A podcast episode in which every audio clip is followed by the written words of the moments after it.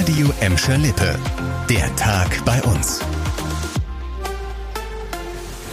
Mit Nadine Wohnengel, hallo zusammen. Noch dreimal schlafen bis zur Kranger Kirmes und am besten lasst ihr das Auto einfach stehen und kommt mit dem Bus. Dann könnt ihr euch nicht nur den ein oder anderen Gummibärchen-Schnaps gönnen, sondern ihr spart euch auch die stressige Parkplatzsuche. Die Bugesta unterstützt das Ganze auch, indem sie ab Donnerstagmittag auf mehreren Linien zusätzliche Busse einsetzt. Die Busse steuern direkt das Kirmesgelände in Herne an. Die Linie 384 startet am Trienkamp in Bismarck in Richtung Kirmes.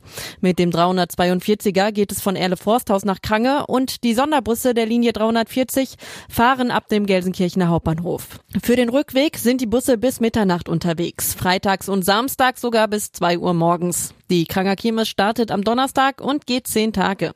Zum größten Volksfest in NRW werden bis zu vier Millionen Besucher erwartet. In Gladbeck und Bottrop greifen immer weniger von euch zur Zigarette. Laut einer neuen Studie der Landesstatistiker ist der Anteil der Raucher in beiden Städten zurückgegangen. Jeder fünfte Gladbecker und Bottropper ab 15 Jahren hat 2021 regelmäßig geraucht. Fünf Jahre vorher war es noch jeder vierte. In Gelsenkirchen ist der Anteil der Raucher dagegen leicht gestiegen.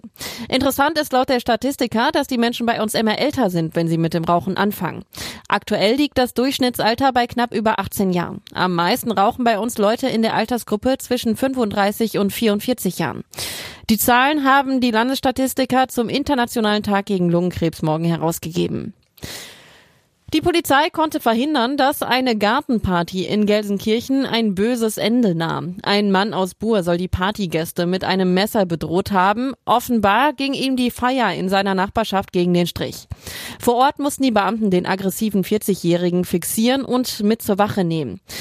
Dank Hinweisen von Zeugen konnte auch das Messer gefunden werden. Als der Mann das Martinshorn der Polizei hörte, soll er es schnell versteckt haben.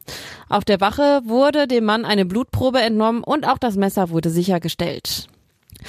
Zum Schluss habe ich noch eine gute und eine schlechte Nachricht für Autofahrer in Schalke Nord. Die schlechte, die Kurt-Schumacher Straße wird diese Woche in Höhe der Kaupstraße in beiden Richtungen einspurig. Die gute, jeweils erst ab 21 Uhr. Also tagsüber rollt ihr noch ganz entspannt drüber. Hintergrund, die Deutsche Bahn will sicher gehen, dass die Eisenbahnbrücke an der Kurt-Schumacher-Straße in Gelsenkirchen-Schalke Nord hält.